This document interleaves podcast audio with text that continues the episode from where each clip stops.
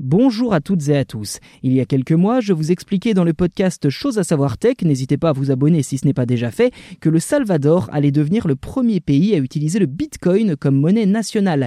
Une annonce tout simplement historique puisqu'aucun pays dans le monde n'avait jusqu'à présent décidé de franchir le pas et de se convertir entièrement aux crypto-monnaies. Eh bien aujourd'hui, je vous propose la deuxième partie de cette histoire puisque le président salvadorien Nayib Bukele ambitionne de construire la toute première Bitcoin City au monde monde alimenté par l'énergie géothermique d'un volcan.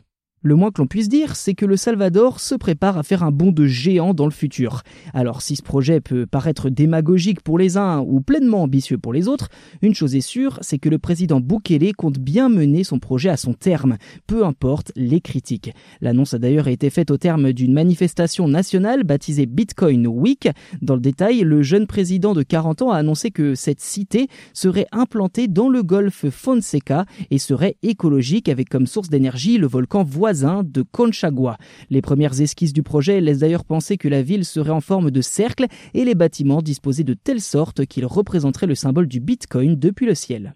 La grande question est désormais de savoir comment financer une telle ville, car il faut bien l'avouer, un petit pays comme le Salvador peut difficilement payer à lui seul une telle infrastructure. Au final, le président Bukele prévoit d'émettre un milliard de dollars d'obligations en 2022, le tout adossé à des bitcoins. Pour faire simple, le Salvador devrait ainsi avoir les moyens de financer à la fois sa ville, mais aussi 50% de ses nouvelles infrastructures de minage qui serviront ensuite à rembourser la dette liée au projet.